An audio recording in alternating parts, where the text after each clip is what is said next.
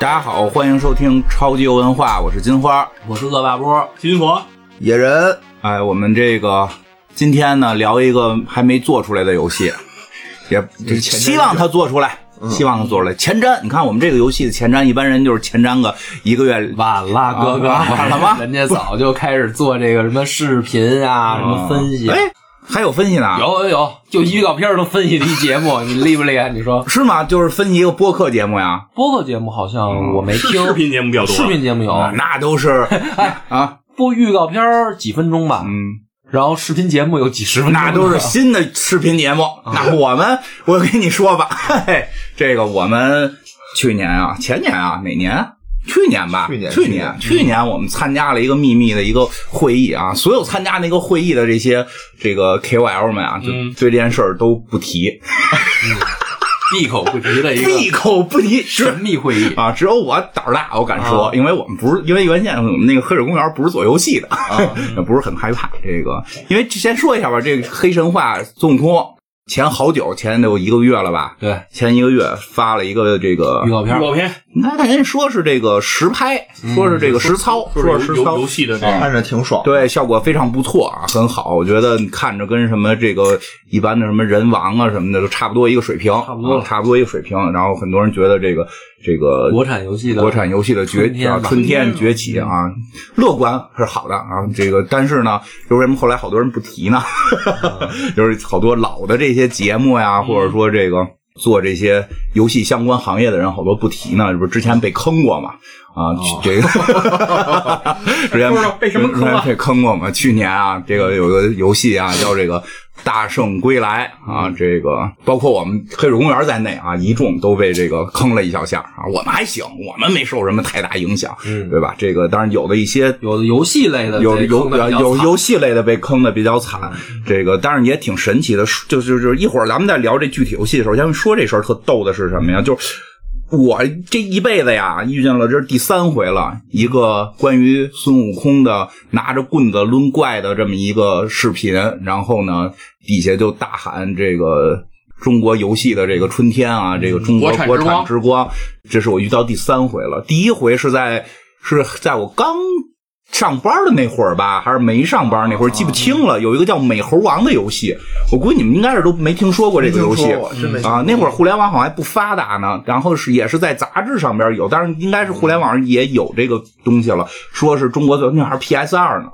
就是中国做的主机游戏。 PS 二平台的， PS 二这个平台的啊，啊说是好像叫美猴王吧，然后动效也非常好，然后大家就觉得这个冲天到了。后来这游戏就没做出来， 然后再有呢，就是前两年了。前两年呢，有一个这个《大圣归来》这个嗯动画片儿啊，这个嗯电影电影动画片儿火了，然后呢，这个 IP 呢说要做游戏，然后说是这个 PS 四吧，PS 四平台的啊、然后这个最早放的预告片儿，我不知道你们大家有没有印象，打二郎神啊，有有有，巨那灵神那那也挺挺帅的，哎呀，那也是大家就欢呼的不行了啊。然后呢，就是每年放一点儿这个预告啊，这预告也都是说是实测。然后后来这个这个在当年确实看还不错。然后呢，《大圣归来》又特别红，特别火，动画片儿啊特别动画片儿特别棒，票房也特别棒啊票房特别好。其实我个人不是很喜欢《大圣归来》这个动画片儿，没有那么喜欢吧。但是我看大家都挺喜欢的嘛，游戏我们看预告也不错嘛，所以后来去年就有人说的那个，你看能不能合作呀，对吧？钱不钱的先搁一边儿啊，交个朋友，那真是，啊所以这个事儿至今我不后悔，你知道吗？还很多人很后悔，我们做，我一点儿不后悔，我一点儿不后悔。我现在手机朋友圈里边，我有女流的这个微信，我一点儿都不后悔，对吧？人家弄一短发的照片，我能给人点赞，对吧？你知道，而且包括我们做完那期，其实最多的不是骂我们，是好多我们的铁粉儿那个男生啊，给我这个一般都不好意思跟我说话，给我留言说的，我们特别喜欢黑水公园，听了这期节目，那个能不能帮我们要一张女流的这个签名照？所以你破圈儿了啊！呃，这个这个钱不钱的还真不重就要是，不重要吧？不不少朋友，不是不不不是，以后我也我也没好我也没好意思跟人聊过天儿啊。成功打入某 站，嗯，这不是你没懂，那姑娘确实好。哎呦我去，说的跟你有事儿似的，没事儿，别别不老是别我老，夸我夸那个朋友嘛，对夸那个同行嘛，是是确实姑娘讲的东西好嘛，得好嗯然后人主持的也好，当然确实那个游戏呢， 呵呵这个因为最早我们玩的时候，确实给我们这个预告玩了，开始想的时候。我觉得国就是这个这个国产 IP 做到这个程度，确实还不错了、嗯啊！没想到后来卖那么贵、啊，它后来卖的太是是是太贵了，卖多少钱来承认着？承认，啊二哎反正几百块钱，好几百块钱。嗯，好几百块钱，确实这个就有点不值了哦啊。但是合同都签了，然后会也都去了啊，哦 这这个这个就给做了。然后这个还好我们没有受到太大的影响啊。然后就说这事儿其实挺有意思的，就是每回好像隔些年就会出一个关于。孙悟空的这么一个嗯话题的这么一个游戏啊，然后这个炒热一波，但是确实这回这个从画面看是比之前的都好的一个层次、两个层次如了果他真能做成这样，啊。因为毕竟现在不是已经发售了吗？啊，对没发售呢，对嗯对吧啊？没发售呢，预告片儿啊嘛嗯预告片儿嗯如果真的说能够做的这个很完整，然后画面达到这个程度，确实是非常不错嗯啊！我们也这个衷心的祝 愿他啊，这个。当然，这个完了之后，后来好像也出了一些事儿，说已经开始有公司去挖人了啊、哦，这个其实这就之前我记得咱们哪期聊过这个事儿，它是一个产业的问题。我相信中国其实至少在美术层面有大量的人才是可以把中国游戏的做到这个所谓的这叫三 A 级别水平。因为就我们之前黑水公园去日本旅游的时候，有一小姑娘看着弱弱小小的，然后一聊天儿说的是做鬼泣的，哦做鬼泣五的啊，动画呀什么的都是他们做的。啊啊！包括我媳妇儿公司做的，她就是都是 E A 的，对，就是当时院长跟我第一时间看完这个预告片，我跟院长就聊这事嗯儿，院长就给我普及，就说现在我们国人的这个美术创作能力是非常强的，非常强。很多这种三 A 大作其实都是我们都是我们这里安外包，他们那个弄那个什么电子捕捉，那玩意儿老老费钱了。哦我们这块儿就是那个让人演一遍，然后那个我们就一帧一帧的那么做。不不是都花在那个广告上了呃吗，？我说的国外大作， 不是网游，说说是这个国外的三 A 大作，但不是它是这个养美一只术啊鲲什么呃的，我靠，那个广告做的倍儿棒不。是内购网游，那完全是俩系哦统。我原来一老领导，现在就专门就是做广告，广告都单独重新建模，游戏里可能都是二 D 的。 对，然后呢，所以就是说，它实际很大时候是一个产业的问题，嗯也希望呢能够。因为就同样说，雇这堆人干这个活儿，干完之后他能够卖多少份儿，卖多少钱，实际上是可预估的。哦这个市场有多大？我最大的时候主机有多少市场？这个主机市场我一个游戏卖多少钱？卖我我相信《大圣归来》如果卖二十九，不会有人骂的。 他他妈卖好几百，就大家就会骂死他，因为哦花的真金白银，他还不像免费游戏，我进来先试吧试吧嗯，对我我试吧不行，我删了。不行，我删了，或者我不内购，对吧？对吧？或者在里边装女孩找人给钱，都是办法。但是这种游戏是最近原神被骂也挺惨的， 对呀、是啊，啊，所以就是那个是实打实的，就是主机游戏你实打实的先交钱。虽然说有的地儿能办这个退款吧，但实打实的先交钱，所以它大概会预估出市场有多少钱，然后再会去预估，如果这个东西这个级别我做成内购游戏，我能挣多少钱？哦他们会有一个估算。如果当这个成买卖的时候，其实很多游戏做游戏公司的那个大老板，人家初心是挣钱啊，就是会有一些变化。那种情怀对嗯所以希望希望这个游戏这个黑神话能够得到更多的。其实好多，我觉得它现在需要最多的是资金。嗯，是说的有，你看听咱们节目的，如果有特有钱，身价撑着几百个亿，对吧？给人家投点钱，当然顺便也给我们投一点儿，先先先给咱们投吧，咱 咱咱们这个不是表达一下，就就嗯特别希望他好嘛，先给人家投希望希望他好啊，比如希望给他们投两三个亿，给我们几百万也 可以，就是。对吧？其实可以确可实以是一个资金的问题和一个什么整个整个行业的工业的一些标准问题。而且我觉得吧，嗯就是最好不要上来就给大家期待那么高。我觉得抬得越高的，就嗯是他据说啊，据听说是他嗯现在就是遇到资金困境，哦，他需要这个来去融资，因嗯为特别烧钱。就就是之前咱们就说那问题，你比如他这个美术设计，啊，现在看，哎呦，你们能做这么好看，对吧？某些那个大厂都不是游戏大嗯厂，就是某些一个大平台，我现在想进游戏行业。我三四倍的工资不是问题，你一个人你在这儿做这个美术的图一万两万啊，你这个小厂就到头了。嗯我上来一个月给你先开六万，在游戏行业对吧可？以年底我再保证你一百个月工资，？是谁跟钱不过不去吗啊一百个月工资夸张嗯了，但是十二个月工资是基本上是能拿到的，就是这种大的这种企嗯业，对于他来讲，你你整个在融资体系里边这么一个人，哦是是他一年如果消耗你二百万，啊，你觉得对于一个我先融几个亿的这个，他不叫不叫事这儿不叫是个事儿，嗯是对吧？所以其实会受到这方面的冲击。其实我们也我也一直呼吁，其实国内不光是游戏行业，各个行业应该保持冷静。保持冷静，你才有长线发展，对吧？这这个包括播客，当然了，如果愿意给我们投几个亿，我们也是接受。行吧，总之，希望这个黑神话悟空能够对得起我们看到他的时候那句“卧槽”吧。聊到结尾的感觉了是吧？嗯，结尾再说一遍是，刚结尾开始嗯结尾再说一啊遍。行，所以这个黑神话悟空，我觉得大家应该嗯听咱们节目的不是游戏圈儿的，但是也应该知他道这件破圈事儿了。对，我觉得他他破破圈圈了了。在嗯 B 站上，我觉得那一阵儿算是排首位的几个视频，打开 B 站就肯定能看到。嗯，咱们那个井盖儿里的那无数的这个听众啊啊、啊，也是呼声很高。是，嗯所以我觉得，如果说听这期节目的您还真不知道这个游戏的那预告片儿长什么样儿的话，你可以去 B 站搜一下，叫《黑神话悟空》。啊，而且我觉得，要是这样听众，那一定是冲着院长来的。 就是你想，如果他既不玩游戏，也不看 B 站，啊那他图什么听咱们这节目啊？我觉得不是就听历史来啊了，听历史嗯听历史来了，冲你来的，好吧，也没准冲这个野人来听这个什么，发财啊致富，听发财致富对，听钱粮胡同来的听对啊，嗯冲着细云佛来听这个现代版评书是都有可能，有可能，有嗯可能，都有好可能。反正这真的啊，没开玩笑，没看过的去看一嗯下这个片子。反正我非常当时棒看完了，我真是觉得太牛逼了是，啊！我觉得这个是一个特幸福的事儿，嗯，就是我不是说好，我是说幸福。兴如果奋他如果真的能做成游戏的话，我觉得我会玩个百八嗯哎十遍的。嗯多少钱你买？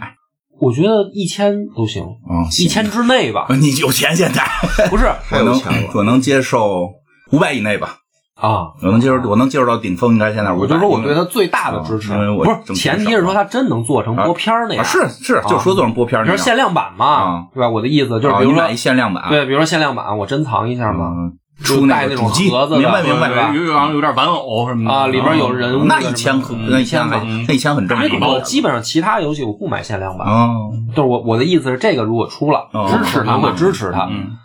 但是所以就是说我先预设，咱们听这期节目的就看了这视频了，啊嗯没看的可以先停一下去看一下，几分钟的事儿，嗯暂停一下。然后先夸夸它。嗯，就是你刚才说那特对，但是我不是说游戏、电影什么的，我觉得孙悟空这个题材嗯，是从小到大，好像每过几年都有，就会出事儿。啊，对，出事儿，事儿 出事就是儿，有的是好的，嗯也有好事儿坏好事的，儿对吧？对比事如儿说也有好事儿重拍电视剧了，对，嗯是吧？拍新电影了，嗯，呃，六学闹事 儿了，对吧？这都是跟这个这个 IP 相关的嘛，是这样是这样对吧就是每过几年啊，包括他的形象也会过些年就会有一些解构版的出对对现，啊对对，有一些变化，对，不停的解读，从我们小时候看的那个就是黄帽子、虎皮裙、啊，大红秋裤，然后大红对 吧？秋裤到对这个电视剧里面了。呃刘老师的刘杨杰是吧吧，杨杰导演版，杨洁版嗯的、央视版的啊，然后再到周星驰的，对，对吧？嗯然后后来有个《悟空传》吧，叫《对《悟空传啊》对小说先火的，嗯，就重新解构了它的剧情嘛。对，嗯，然后动画片儿是吧？那个《大圣归来》一直到嗯现在《黑神话》，就是基本上每过几年，这个悟空的这个事儿都会被拿出来说一说。嗯然后我的感觉是，有一个最大的问题，啊，有问题就，对，有一个最大的问题。就是我感觉的啊，不代表所有人啊，嗯只是我最再强调一遍，只是我的感觉对，代表本台。啊。你看人家那节目都是嘉宾说话不代表，我们就代表本 台，我们的主播代表本台。等我说完了，你等我说完了，你再替我撑这个场面。我先瞅，我就怕听完了我不好意思说了。嗯我是感觉啊嗯，这个火是好事，但是很多人是跟着瞎火，嗯就是什么呢？这么多事儿出了以后，还是没人真正去看原著，啊是，就这我真的有这感觉，因为我发现每一次火了拿出来说事儿的，嗯都说不到点儿上，啊就是原著到底是什么样，随着每一次呼声这高那高，我就发现，因为这个东西呢，我想说的是，我小时候第一个最喜欢的人物肯定也是孙悟空，嗯小孩儿嘛。是，在你看漫画动画之前，你肯定是先从《西游记》是的，这种影视剧，因为看电视当时一到假期就是这个，最早父母得先给你讲，对父母能有的故事很有限。对小红帽之后就是孙悟啊空，对。那可不嘛，就是说，这孙悟空绝对是，我觉得咱们国家的孩子，我我八零后嘛，嗯我说八零后，可能都是第一都是第一个接触的这个让 IP 形象吧，反正我们家孩子也是，啊有因为电动画片儿对，嗯白龙马、铁儿朝西嘛，那那肯定是说，因为年纪在那儿摆着呢，《三国》《红楼》你看不懂，看不懂。对吧？嗯然后《水浒》呢，其实倒没那么复杂，但是不如《西游》好看。《水浒》毕竟是比较真实的打打啊打杀杀杀太可怕了，对，然后《西游记》呢，毕竟是一个魔幻题材，然后又是央视版拍的，嗯对嗯本身就是给小孩儿看的就，你要学龄前的话，那仨确实不行。对 对啊，而且《可水怕浒》了里面剧情也是，其实也需要一定年龄你才看着津津有味儿。比如说这个开开窗户的时候，插杆掉下去打着头嗯啊，这种情节 啊，你不得长点岁数你再看吗？对吧就掉了。啊，嗯这这些都是肯定是小孩儿不爱看的，但是我觉得大部分孩子都是看《西游记》。嗯，但这里面就有一个问题，其实我们从等于接触这个作品的时候，其实就是被误导的，嗯因为本身央视版的《西游记》呢就有很大的改编，嗯，所以啊，我我可对能狂妄的说一句，可能很多人到现在他们的《西游记》啊，也就是停留在央视版。是的，是的，嗯对，就是说真的，你去看看书的话，你会发现那是两个东西，嗯，一个是给成人看的，嗯一个是给小孩看的。嗯，所以不是所有人啊，是大部分大部分啊，但是咱们的听众里边大部分是看 过的，现在已经这么社会了。 对行，反正我觉得这个也不叫得罪人，因为嗯没看过，我觉得也不是什么问题，因为没看过的多了。呃我就没看我过觉得很多人都没看过啊，对，不过《西游记》好多书都没看过呢，跟那儿嗯叭叭讲，这我都我都没 看过而且我觉得做播客以后，我发现这个现象特别严重，啊，这怎么严重了？因为有好多台嗯，就是开了一个播客嗯，他就讲《西游记》同行也得罪，啊，然后呢，他就讲《西游记》 呢，他还就讲那个吴闲云版的解读的《西嗯今儿游记真是》，哦今儿真是跟你豁出去了。哦我先揭发一件事儿嗯啊，我特别早就是最早我们俩聊这事儿，说聊不聊《西游记》的事儿，嗯什么就是我说他电台，我说你《西游记》挺懂的，你做一个。他说不行，我弄一个《西游记》在自己电台里招骂嗯啊，这现在不是自个儿电台，老袁的电台， 啊，哎对， 可劲儿说，来来说，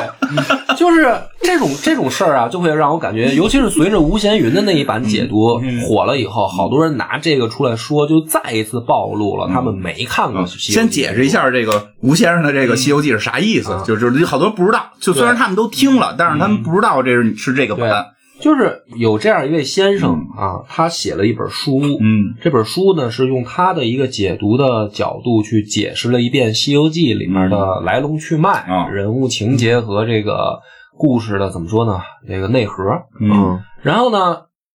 他把它解释成了一个佛道相争，啊是有对吧？就嗯是说这个整个取经这个故事实际上是一个佛道相争。然后呢，嗯神仙妖怪他们要算功果的话，他们也有自己的阴谋诡计。啊然后他就给你举例子，这里面现在网上比较流行的几个版本啊，比较耳熟能详的几个桥段，一个是说红孩儿他爹是太上老君啊。嗯，啊，有对吧？嗯这个比较红，大家就爱听这个事儿，对对对就爱对对听点领导啊，跟啊跟哪个这那哪儿有一一山锅，就哎呀，就还然后啊，弄出一好多人孩子来，激烈的给人讲，我告诉你，红孩儿他爹是牛魔王，怎么着？然后就是所有的都是，其实就是吴闲云那一套。嗯嗯然后比如说那个啊，唐僧取经是那个唐太宗神游地府是佛教做的扣儿嗯啊，然这后么神，啊对，然后沙僧为什么下界？猪八戒为什么下界嗯啊？沙僧这猪八戒不是因为调戏嫦娥对吗？猪八戒为因为调戏嫦娥，但是实际上是玉帝做的扣儿哦啊这也是扣儿都是嗯啊，也是扣儿美人计啊。然后沙僧也是是因为调戏了王母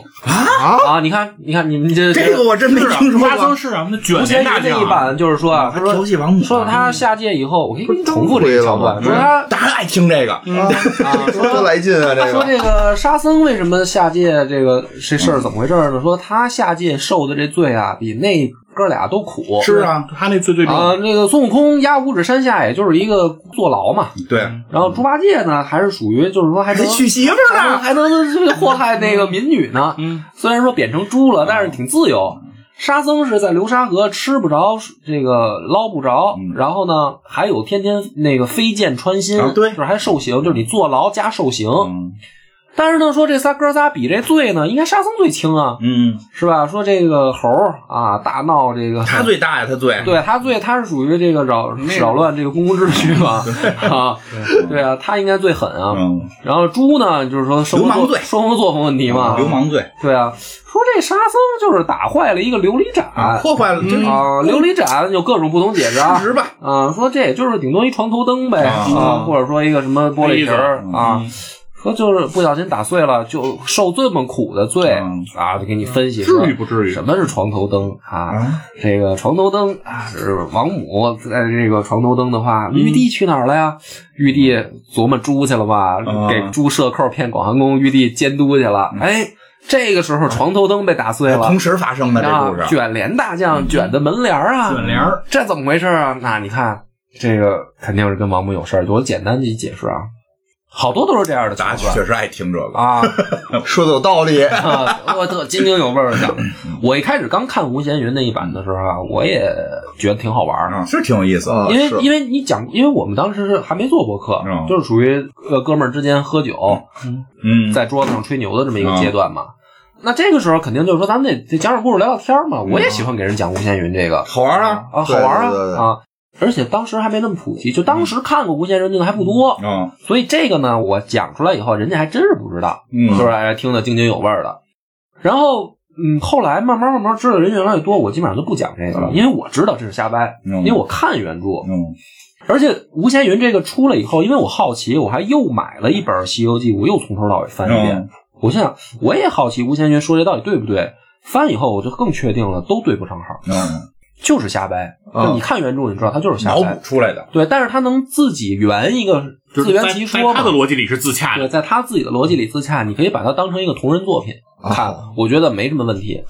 但现在的问题是什么呢？就是随着每次《西游记》一火吧，我就发现，嗯，这些人去假嗨假爽，嗯，反而这个原著啊，真的是离大家越来越远，嗯就没有人哦再觉得需要看原著了，因为懂得太多了，连吴闲云这个我们都懂了。嗯对，但是他爹到底是谁，我们都知道。那吴承恩不知道的我都知道了，而且其实这书是不是吴承恩写的，在学界都有争议。就是所以说真实的那个《西游记》呢，离我们很远。但这个事儿呢，我觉得没到这么程这么严重的程度，说我都怕做《西游记》招骂，嗯，你知道吧？那就是做着玩儿嘛，本身当时也觉得播客做着玩儿，嗯那你真做了，不没做，我一直没做嗯还，是没做吧？不是是因 为为因为为为什么不敢说《西游记》？为什么就敢说《水浒黑账嗯》啊？为什么？嗯，这拷我问他，解得接释着拷问他，来对说吧，回答一下。我我我后来我想过啊，就是说我野史下酒呢，做《西游记》的话，我得把它讲出一个我认为啊、嗯能够引导大家去读《西游记》，同时呢，我能讲出新意来，嗯对吧？就是说，在这个情况下，我看过这么多遍《西游记》以后，我不想去再把别人嚼过的馍拿一遍再来讲给别人听，有道理。对吧？就是说吴闲云的啊，然后其他各种解读的，其实网上你可以去别的那些电台，做完这个系列就死的电台，因为没别的可做了，再做别的没人听了。你可以去听那些人讲。那我要讲的话，我可能将来有一天会讲吧，但是嗯我要准备好。哦，就是反而是因为《西游记》这个题材是很多人从小时候就看，都觉得对它很熟悉的情况下，那我就一定要在整理好我自己的思路，讲出新意的时候，又符合怎么说呢原著的情况下，我再讲给别人听。所以其实它比《三国》、比《水浒》、比《红楼》，可能我需要花更长时间嗯啊，因为说不好听一点儿，我讲《三国》《水浒》啊，好多人可能也没看过。没嗯，看过也不要紧，就是网上解读的角度也很多，本身就很五花八门。比如易中天老师有有解读，对吧？嗯也有嗯评书先生去讲。嗯，那这样的话呢，没有人会去认为说啊，我知道一个黑水浒，我就知道所有，嗯，因为本身就解读的角度很多。但《西游记》现在不是这个情况，嗯， 《西游记》现在是变得大家都觉得懂就都是那一种了。啊，嗯甚至就是说，那个连看个什么嗯这个，因为本身六学出事儿了以后，大家就觉得更骂的有理了，啊，对吧？你骂他，其实就是证明他低你。哦谁骂谁呀、嗯就是好多人骂六小龄童嘛，啊，对吧？因为六小龄童这事儿，好多的确办的就是挺傻逼的嘛。是不太懂网络，对他缺一个公关，我觉得。对，确实他不太懂，所以不是你真行，嗯，啊律师函一会儿就到，我觉得。但是我特别喜欢六老师，但是六老师的演技是可以的，对对对对，啊他对于孙悟空的诠释很到位，对，非常到对对位。对他缺少的是公关，嗯我觉得今天呢，因为嗯我我觉得我可能需要真的准备很长时间再去开一个系列讲它，所以今嗯天呢，我可以先给大家讲讲说我的心意可能听不出来啊，但是我可以嗯大、我给你们讲讲说其他之前跟吴先云比起来还有很多解读的版本，是不是就他一种？而且吴先云那个版本是最不靠谱的，嗯，对，所以呢，真正最好的是什么呢？不要觉得《西游记》是儿童读物，嗯，本来也不是，对，本来它就不是儿童读物，不管你多大岁数，买一本原著回家可以看看。嗯，你说四大名著里要是有一本是儿童读物，你不觉得这事儿挺奇怪的奇吗？怪哎，的我记得说，就是那个解放之前拍过一版《西游记》，电视连续剧还是电影我忘了，黑白的，后来被禁了，就是当时就被禁了，因嗯，为太暴露了，谭嗣栋都那样，然后现在能够见到网上见到一些照片，所以他从那会儿就没人把他当儿童读物，对嗯那不是给小孩看的，对，就是我这个是第一个先破这个误区嘛，嗯就是说大家不要觉得这是儿童读物，原著真的很黄很暴力，老刺激了啊，比《水浒》不差。反正呢，那个你就是追求这个 B 级片儿的，你买一本《西游记》，我觉得挺好啊。然后这是第一个嘛，第二个就是说。咱们就讲讲说，除了吴先云这个版本本身，这本书在历史上到一直到现在，它就有很多的角度，嗯其中呢，也比吴先云次一点的一个角度，就是说《西游记》可能是道家的人写的，哦，就是有有人很具这体有种说啊，有的人很具体，说是全真的这个丘处机写啊，对的，，这很明确说是他写的，哎嗯，有人这么说啊，也有的人说是可能不知道，但是是道家的人写的。然后因为呢，它里面讲了全真的这个思路哦，啊，什么叫全真？这不是讲宗教啊，嗯全真就是说这个结合三教啊，儒释道三教结合起来，其实就是全真的一个大思路。那嗯，《西游记》这本书呢，其实你读了以后，你就发现其实它也是这个思路啊，嗯就结合三教，里面既讲佛也讲道，其实也讲儒。嗯《西游记》里面有好多桥段都提到儒家。啊，那毕竟写的人是一个考过什么这个科举的人，啊对，肯定是古人，那不可能不提这个事儿嘛。就跟这嗯个《红楼梦》也是，《红楼梦》贾宝玉可能一张口也是得提儒家的事儿。对，这是一个角度。然后呢，还有呢，就是说从评书话本解读的角嗯度，就是说《西游记》里面有好多桥段，它前后矛盾的。对，因为我们现在看到的说，比如说前面出现过的事儿，怎么你上次说那个狮子精嘛，狮子嗯狮子精前面出现过，后面又出现了啊，阉尸的这个、啊这个前头出现过，对是文殊还是普贤给他坐骑坐骑给收走了，啊后来怎么那个到狮驼岭又又出来了啊啊？而而且说这个都说在这儿已经闹了好多年了，啊！对吧？就对，就是这不自相矛盾了吗？？影分身了，所以有的人呢，从这个评书、话本、考据的角度去解嗯释，就是说为什么会出现这种现象呢？因为本身《西游记》可能就不是一个作者，。对，然后他随着评书先生把故事一点一点编，然后后人在整理的时候就都整理进去了。嗯但是不是一个作者，可能就出现这种前后矛盾了，嗯就是前面的妖怪使了，后面又使一遍，啊对，又出了一遍，啊，然嗯后但是呢，这两个故事都很精彩嗯，那就都收录进来了，对吧？还有一个这个角度是说，从这个《大唐西域记》去考证，嗯这就是历史角度了嘛。因为本身《西游记》讲的原型就是说那个嗯玄奘唐僧嘛嗯，唐僧玄奘他去西域取经，对，那有人从这个角度呢，也去讲说，比如说他去的那些国家啊都是什么原型，比如女儿国有原型，嗯对吧？很多国家都有原型。那么这一路从这新疆出去以后，他当时走一个什么路线？《大唐西域记》里是怎么写的？《西游记》里是怎么写的？就是还有很多解读的角对度。嗯，所以一看我们就知道我为什么觉得说我现在不适合讲，因为我要把这些东西我大概都我觉得融会贯通以后，我再讲出我这个节目才好玩儿。要不然嗯你的话还得看点印度的，呃，那倒没那么多。其实吵的喝喝路曼吗？对其实吵最凶就是民国那帮老头子。嗯，对吧？有好多人考证说，那个孙悟空就是原型就是哈姆曼，然后对啊，是吧？然后鲁迅不同意，啊，胡适说是，嗯胡适说是啊两边打，你要去细究他们为什么打，其实挺有意思，嗯，其实他们有他们自己的目的，对，对。有目的，但是呢，其实坏事儿也就坏在这儿，就是说好多人啊，把民国的大师当成山顶，嗯嗯，觉得说不可超越高峰高峰。嗯我觉得文化上这件事儿啊，真不是这样。嗯你要说别的学科，嗯，我不好说。嗯但是比如说文学这件事儿，嗯，甚至包括历史，没有说已经到顶峰了，还能超嗯而且越。吧，我说就说这儿说说两句，其实是这样，就是这个吧，像什么胡适啊，什么鲁迅，其实那个时代的人，他真的在琢磨是要琢磨《西游记》是什么吗？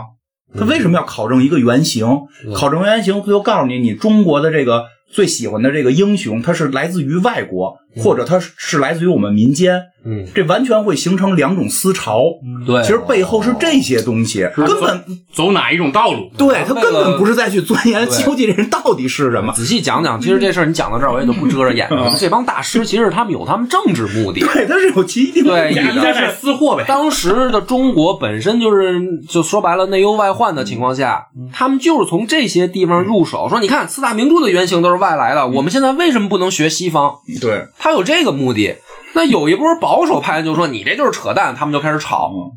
那其实这个头开的就不好。当然了，大师们有他们自嗯己有他们的为了思考嗯为了国家呀怎么着的啊？因为我觉得胡适是挺有意思，他就他玩这一套挺有意思，但是，那要是深一步讨论一下啊，你说一个文学形象它是从哪儿来的，很重要和我们要走什么样的道路，嗯非常重要。这这个反正有什么必然关系吗？有后边的儿就能记得做之的文章就多了。对呀，记得之前我讲那日本那个，不就是讲最后那个那个谁，藤原时平吧，应该是。他打街原道真，不就是靠最后说和我们日本有好多和歌，其实都是丫他妈找人编的，然后就靠说我们有好多和歌，我们文化跟中国一样灿烂，他最后推行他的政策才能推行下去。对，我觉得这个有他们的政治目的，也没有对错，嗯因为我觉得这些大师起码是可能为了中国的对，呃往哪儿走的方向，他们再去考虑。嗯，但是这从文化上来讲呢，就给后人留下了一个不好的开头，啊就是说白了啊，大师都已经这么说过了，嗯其实那帮大师在文化程度上来说不是高峰。很多那个说出来的话都是嗯很有可目的笑的有目的啊，都都不是站得住脚的。所以，如果讲《西游记》的话，想做一个电台，嗯我这说给同行听的，我也不怕你们得罪你们，你们不配拿《西游记》现在就做个电台，只知道一种解读方嗯式就就胡鸡巴乱讲， 因为这些所有的解读角度其实没有真正说做到最好，嗯其实本身原著写的很好，嗯，但这些解读角度呢，我觉得你都可以当成同人作品嗯来看。你要非拿说其中一种角度说这就是符合作者原旨的，嗯你就先去想想《西游记》作者是谁，嗯你先把这个清问题弄清楚了，嗯，对吧？这问题都没吵清楚呢，最后盖棺定论，为什么说是吴承恩？什么央视那版《西游记》，叭就把名字打上了，大家就说哦，那《西游记》就是吴承恩。盖棺定论了。就盖棺定嗯论了。其实很多有的人说这个丘处机，也有人说是这个李春芳，嗯啊、也有说吴承恩的，这都不同的说法都有。嗯还有说不对是华阳洞天主人的，呃其实这个事儿挺简单的，就是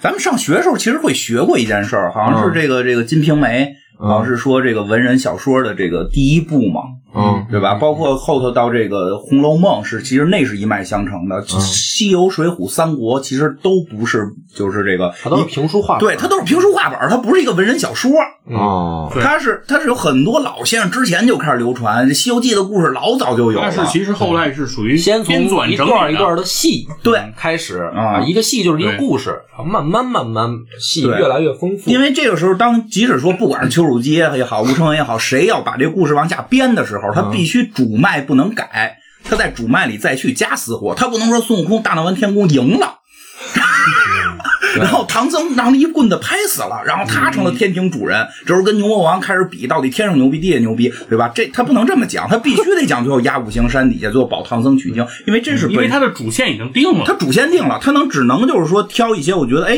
跟我表达理念相似的故事搁到里边去，对啊或者说像三大白骨精可能会是一个啊特别熟的故事，我们我不我讲《西游记》我不能不讲这个，所有人都看过这段，我也得把它搁进去，修修改改加点自己的私货在里边，它是这么一个过程。对，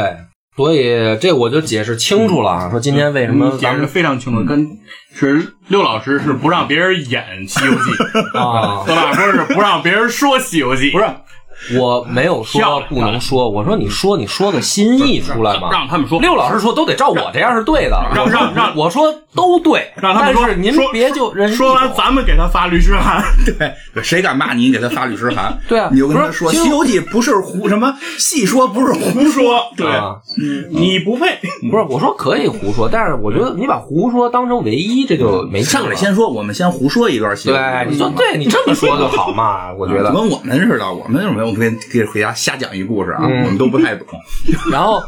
那就是咱们今天聊这嗯个游戏呢，到这儿我就是说，我先希望能给大家引起点兴趣是什么呢？就是我来试着讲讲《西游记》啊，讲两没句什吧么新意，但是我讲讲啊，讲讲讲讲几个这个别的版本解读的角度。嗯，第一个呢，就是说本身《西游记》有一种解读方式是说它是一个人生经历，嗯就是说，假如说作者就是吴承恩，啊，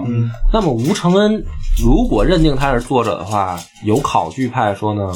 他的人生阶段不同， 嗯他《西游记》的写作的时间也不同。嗯就是比如说，这个人年轻的时候可能想了一个故事，是一只反抗天庭的猴子，嗯然后到他中年的时候，他考上科举了，嗯，他的故事就变了，说一个认真这个认真工作了。认真工作的和尚，啊，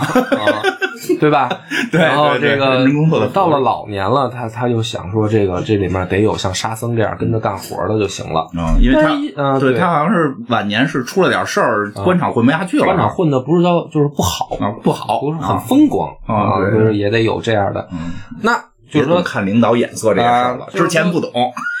如果这个角度解读的话呢，其实也有一定的道理啊。嗯就是说，《西游记》实际上你是可以分成不同阶段来看的，啊就解释了说为什么这个故事它的这个前后差异很大，因为作者人生经历改嗯变。然后古代呢，写一本书又很难，哎，怎么分这阶段啊？就比如说大闹天宫之前是一段儿，嗯，小孩儿都爱看这段儿，对，嗯然后可能取经过程当中是一段儿，嗯然后再从不同的人身上分出一段儿，嗯比明白嗯如说悟空是年轻的时候，比如说八戒是壮年的时是候，吗？好好色呢，对，然后唐僧是这个就是到中年的时候、嗯能干事儿了嘛，嗯然，后可能沙僧是老年的老时了候，吃个低保，对，那就是这个四个人代表四种不同的人生态度嘛，也是他要是科举没考上呢，还年轻，反抗精神强的时候，就对是大闹天宫就，大闹天宫嘛，嗯啊。所以你看，这种角度你去解读的话呢，你其实可以重新再看一遍《西游记》，你把四个人当成四个吴承恩看，嗯那这个里面，呃，人物的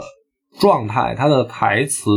就是说他对话里面所表达的东西，他的愿望，他的思想，其实你就会看出一定的有意思。实际上是什么呢？每一难啊，嗯都是同一个人四个时间段不同的角度对他的态度，嗯对吧？比如说猴子看到一个妖怪，我他妈弄死你嗯啊！来，出来跟我大战是吧？嗯，啊，这是年轻的时候。啊，猪呢说啊，不想干活啊， 对，回家，啊，嗯散伙嗯吧，哎我他妈想辞职啊， 是吧？好像是，是吧？嗯你看我们干一段就想辞职了就就有有的时候会有这种心态嘛。但是到中年的时候呢，说这人一辈子还得干成一件事儿。对主要是听领导的，领导让啊取经嘛，领导说这一件事儿方向大方向没错，我们就要执行。我们努力去干，总会成啊功总。会成而且功的不是嘛为。了自己，也是为了一个团队。对，嗯还是做人要要没有理想的话， 对吧？跟唐僧有什么区别？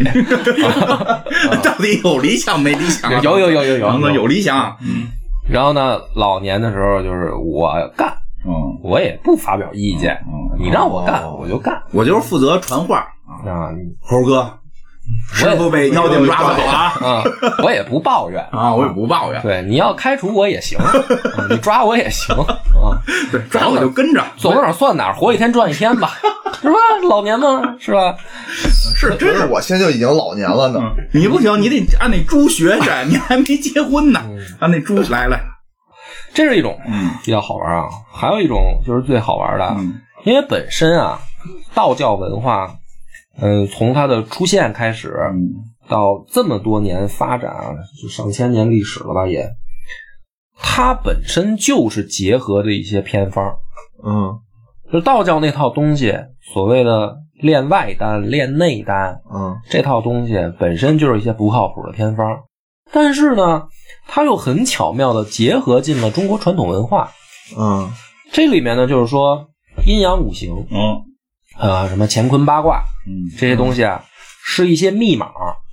嗯这些密码呢，说实话没用。嗯比如说阴阳五行，是真能算出什么这个风水吗？嗯不能，没用。乾坤八卦真能预测命运吗？嗯，不能，没用你信信，你试试。啊。他 他哎，你不是前两天说就要见大仙儿去吗？啊，这不是嗨，我听着这热闹，我就是想破破迷信去啊，嘛。后来没去了吗？没没成，可能再练大仙闻风而逃了吧？啊不是，我就是说，咱们从一个唯物的角度来说啊，说这那就是说，你说古代真的有没有人成仙？嗯啊，有吗？有吗？对啊，有吗？嗯没有嘛不？知道没有没有没有，列子吗？对呀、啊，他他他到底成没成仙啊？飞了，嗯，啊、所以说这些都是接近于这个神话传说了嗯。他到底成没成仙？啊老说历朝历代都有仙人，都有仙人。对吧？但是谁呀、你见没见着啊？到底？所以说到底有没有用啊？我觉得啊，到现在来说啊，没有人能研究透，因为它就是研究不透，它就是一些密码。嗯但是它这个密码有什么用呢？比如说你知道这个阴阳五行、什么风水这些东西啊，有用的什么？因为你可以倒斗啊你就盗墓去啊，你可以嗯你知道埋哪儿 啊，这也叫用 啊，对吧预？测未来，嗯乾坤八卦呢，到它完也了是就这样能，发财。它是一个中国文化里面的密码。你读懂以后呢，其实有一些作者想表达的就藏在这里。啊，哦，隐喻。 对，比如说啊在里头了，，咱们打一个比方啊，嗯比如说咱们现在说这个呃什么，比如说特工啊、警察，说咱们有敌人啊，藏在哪儿？我说院长，十点方位开枪，嗯你就知道往哪我儿知道往哪儿开来，对吧？嗯那在古人来说，这个比如说你往那个前门开枪，嗯，哦，它是一种密码，是大家都知道的明白。方规位划啊。这话那么对于我们现在来说呢，因为文化断代了，嗯没有人再去了解这些密码了，所以呢，你看这个书的时候，你你可能会觉得很吃力。嗯可能古人说的一个，比如说炼丹里面的道教的术语嗯啊，一个阴阳五行八卦的一个术语，嗯那个时候的文化人可能或多或少都明白。比如说贾宝玉吧，哦贾宝玉他作为一个贵族子弟，他也懂医学，中医是他也是懂点儿，阴阳五行他也懂点儿。嗯黑梗相当啊于当对时的黑梗，当时的一些可能大家文人都懂的梗，嗯文梗不是啊黑梗，黑梗黑梗是封金扯呼，都是这个啊人文人也有人文人哎文哎，人文人梗。 《西游记》也有这种梗，哎这是也有骂脏话，骂那骚科，嗯骂也有嗯观音骂起人来，跟那个站街大妈没什么区 别。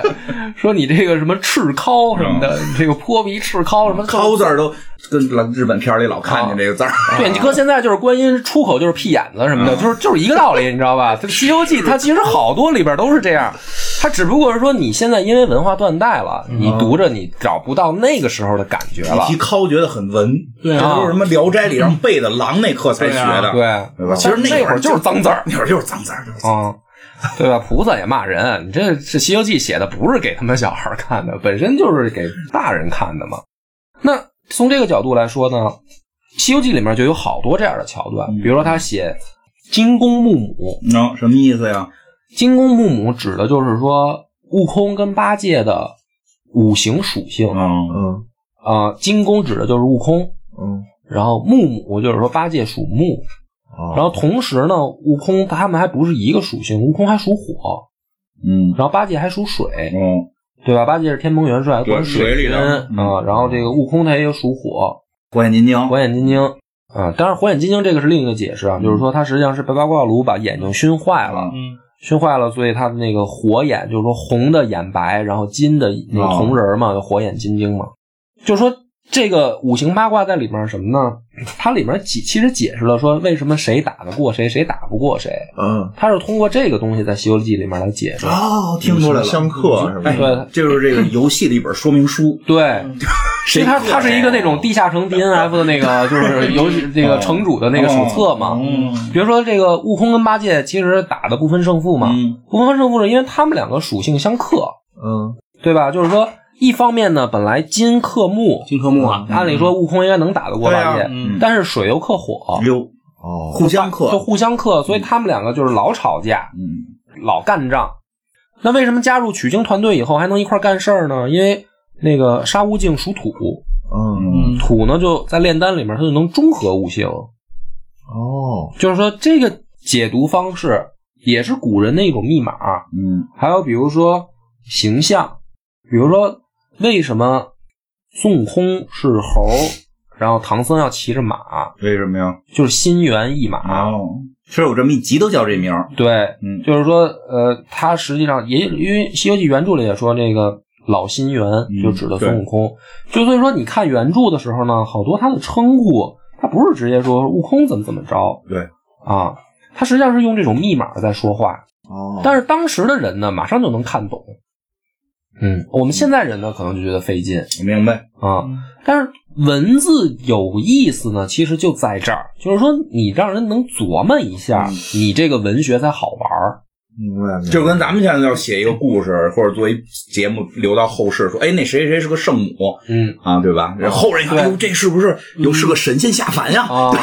对 他就是这一朋友，比如比说我们现白在莲，他嗯打是出出了了一一个个呵呵，啊对吧？就是后很人多怎么解释？他笑了， 啊，他他好开心啊。哦， 嗯他就是这样，就是我们现在比如录播客，我们也会用网上的梗，嗯但是这个东西，比如说你再过个一二百年，可能后面的变样人了他变样嗯了，他不太理解当时我们的网络语言的时候，那他就读不懂，他就觉得，啊甚至好多段落他就觉得无聊。嗯嗯嗯，对，所以呢，你从这个角度解读，就是说你要了解一下道家的这个怎么说呢，叫炼丹的一些当时的黑话，嗯，当时的一些密码啊，包括报时辰、方位什么的这些，你再去看《西游记》的时候，你又会发现哦，为什么悟空打不过二郎神，二郎神也拿不住悟空，说一个少阳，一个太阳嘛，嗯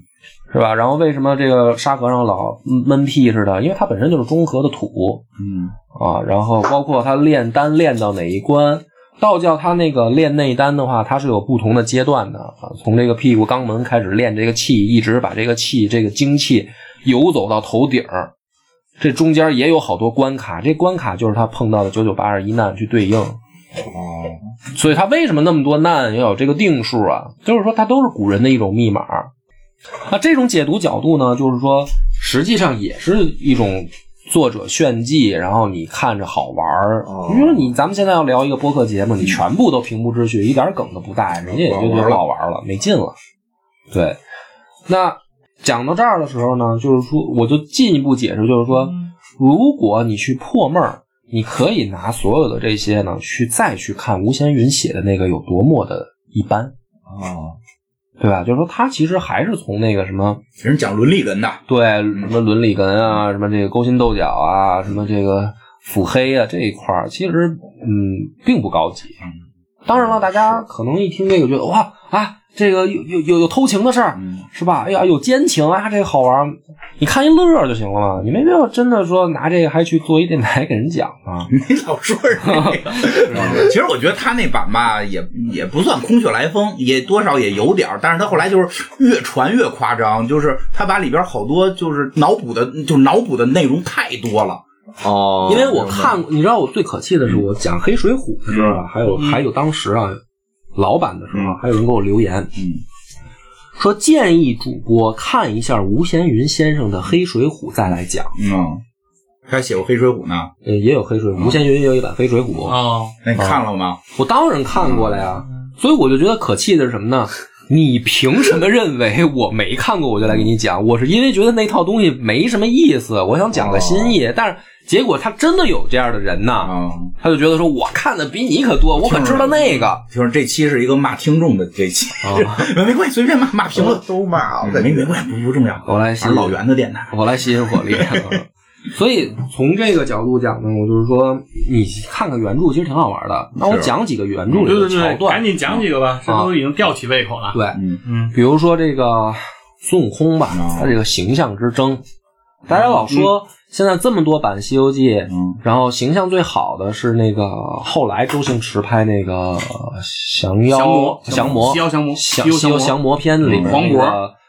黄渤变身之后的嗯那个矮个儿的孙悟空，那个是最接近原著最，接近原著的，是因为《西游记》里面有这样的桥段，嗯就是说，呃，孙悟空是一小个儿，然后呢，他走到山前，走到山前呢，说有这个妖怪啊，就藏在山里，就是准备可能弄他们啊。嗯然后呢，一看，哎，小个儿嗯，瞧不起他。然后悟空呢，他能感应到这个山里有妖怪。原著里写呢，就耍了一套棒法，嗯这个棒法耍到什么程度呢？就是他打完这一套棒子，这帮妖怪不敢出来了。嗯就是现在的很多影视剧，他不看原著，他拍不出来是什么呢？他就是他不理解什么是悟空的威风，嗯就是一个像那种《西游降魔》里边那个小个儿的悟空，大家都看上他都不怕，嗯这个他们倒是能做出来。嗯但是悟空可不是说啊，我上去咬你，嗯悟空是我直接抡一套棒子，然后他这个棒子怎么呢？他砸地，他拿那个棒子抡起来以后，叭叭叭叭打了好几十下地，这个山都在震。哦所以这帮妖怪不敢出来，因为发现他不光是劲儿大，抡的这个棒子狠，而且他是按照方位打的，哦就是说我打了一套密码，啊这个是原著里面的桥段，就是为什么他接近，他有这样的原型，就是说真的是妖怪一看着不怕，但是一动手，别说咱们交手，悟空一动手，低阶的妖怪就别招他，打不过他，太牛逼了帝。王色霸气，对，然后悟空呢，他就是一个妖魔，嗯他是吃人的、吃人的，啊，他是吃人。他在原著里面是跟那个唐僧他们就说啊，比如说这个白骨精的时候，啊说这种都是我玩剩下的，就是他们都说啊，这个人给我们送吃的嘛。啊啊啊悟空说这是我玩，这是原著啊。悟空说这我玩剩下的，我们那会儿在花果山上也吃人，是我们也是变一什么这个大姑娘就打去了啊，就打劫什么的就吃人，所以这个就是说它原型出处在哪儿，就在这儿，嗯你得看。然后包括什么呢？比如说那个八戒，啊八戒呢，他这个形象在原著里面他变化很大，就是说现在好像新版央视拍的那个形象还不错，是还比较。他参考原著了，但是可能化妆确实有点问题，就是一头活猪了。啊、对，但是呃原著里活猪站起来是吧？对，就是什么没有表情的活猪啊。那原著里面呢，就是八戒一开始叫朱刚，朱刚宗，叫朱刚烈朱刚叫朱刚宗，不是叫朱刚烈。哦，然后呢，他实际上那个原著里写的是一头野猪的形象，嗯就是带獠牙的那种野猪，然后身上是那种黑毛，嗯它是那样的一种猪。到了跟唐僧的时候，原著里面也写说他会有一个样貌变化，就变得和善，就是有点儿咱们说家猪这个意思。嗯啊，啊，那这个形象才是，就是说他是妖魔啊。你你现在《西游记》里面，当然周星驰那版也是妖魔，不是那个妖法，不是说一个油面小生的妖。嗯他说他原来一头野猪嘛，然后不是说变成野猪就真是一满地乱跑的野猪，他也是人形。这样的情况下，他的这个形象啊，你才能读出原著里是什么样。然后他这个也有解释，就是说他因为心里面的变化，他会影响到他的样貌。相由心生，相由心生嘛，就是古人很讲这个，所以说像八戒这样的形象，他应该怎么变？包括沙僧也是，沙僧，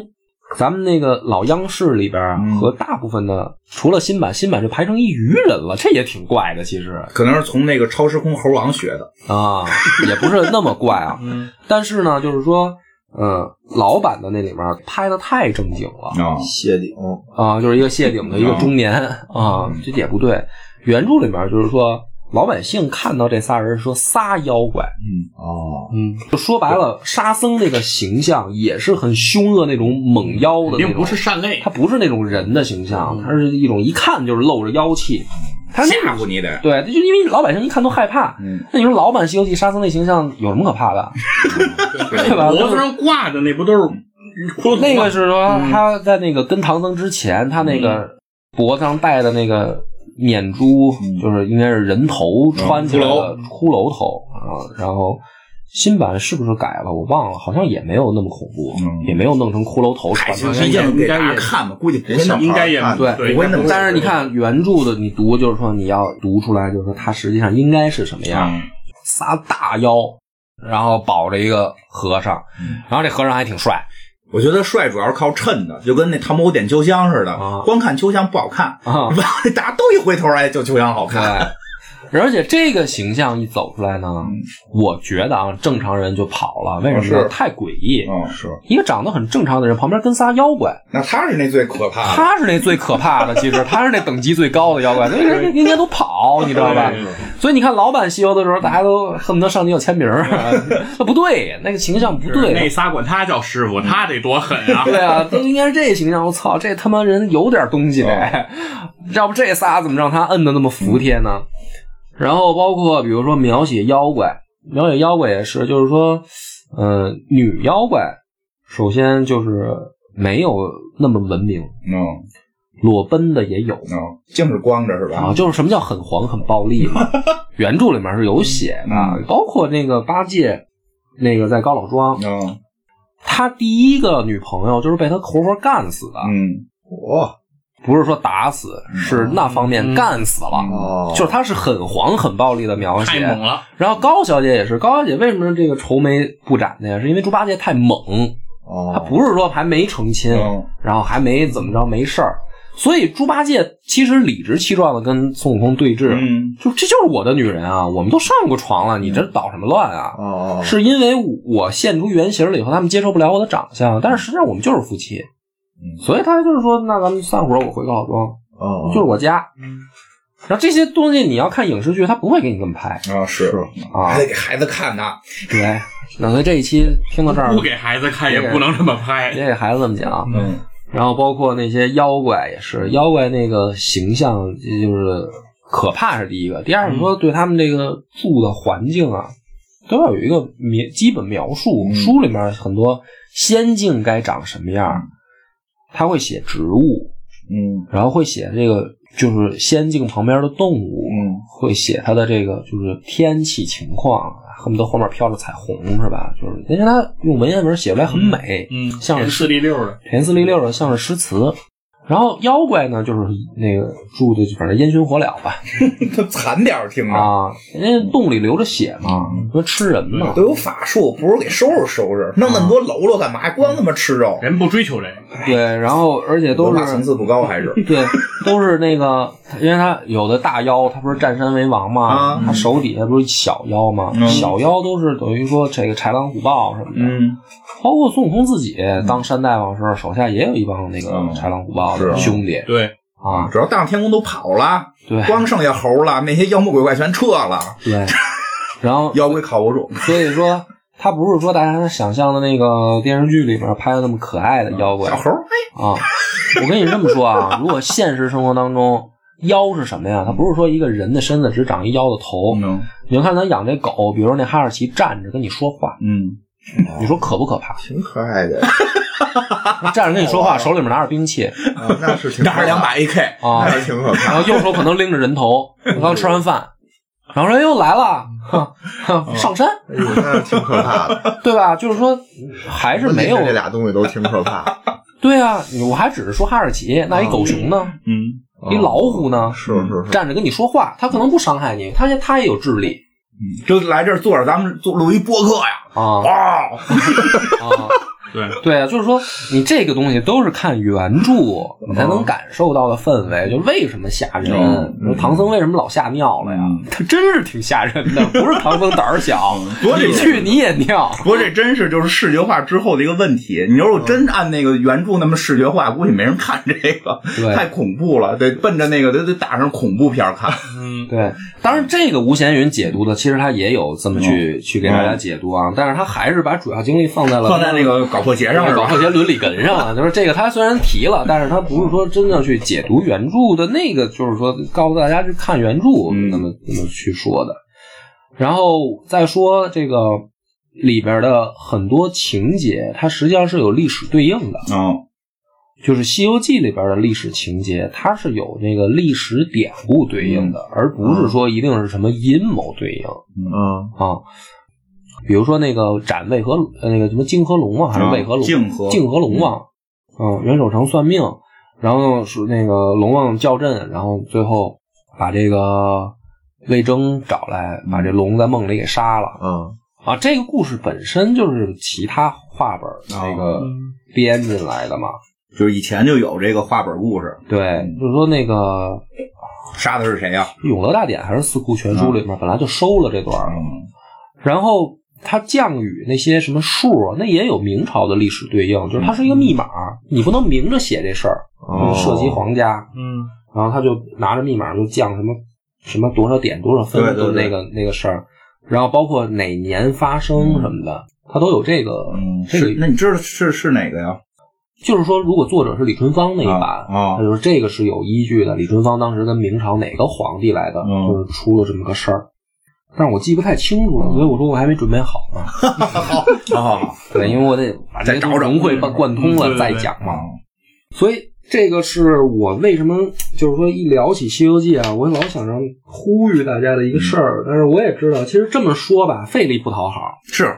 对，嗯肯定的，肯定费力不讨好，因为人家会觉得说我哪有时间去看这个？没工夫练内丹。对兄弟，这半天最后从书里悟出内丹了，这没工夫练，啊我，们都需要速成。所以我归根到底就是说啊，你听这期节目，我就告诉你一个秘嗯籍，说以后谁跟你面前拿《西游记》装逼，你就直接怼他，你就直接怼他，你就说除了这个你还知道别的吗？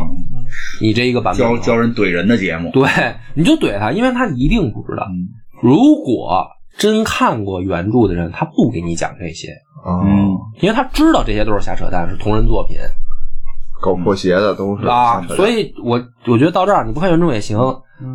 你就做到说有人只要拿这种一种唯一的解读角度当个真嗯金玉律似的来给你讲的时候，你就怼他， 你就说你看没看过原著，你没看过原著，你不用跟我这儿瞎白话，你这没意思。 教人怼人了，都开始 不光自己怼，还要教人怼，发动听众怼人。嗯啊对啊可以可以，嗯因为只有这样的话，才能他有说听众逗听众，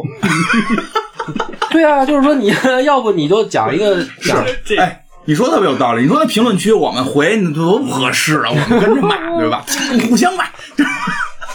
哎不真是，坏，真坏，好吧？嗯，但是但是我真的是这样，因为我生活中有人给我这么讲的时候，我就嗯会不咸不淡哦的我怼他一句，啊，我说那原著里可不是这么写的，嗯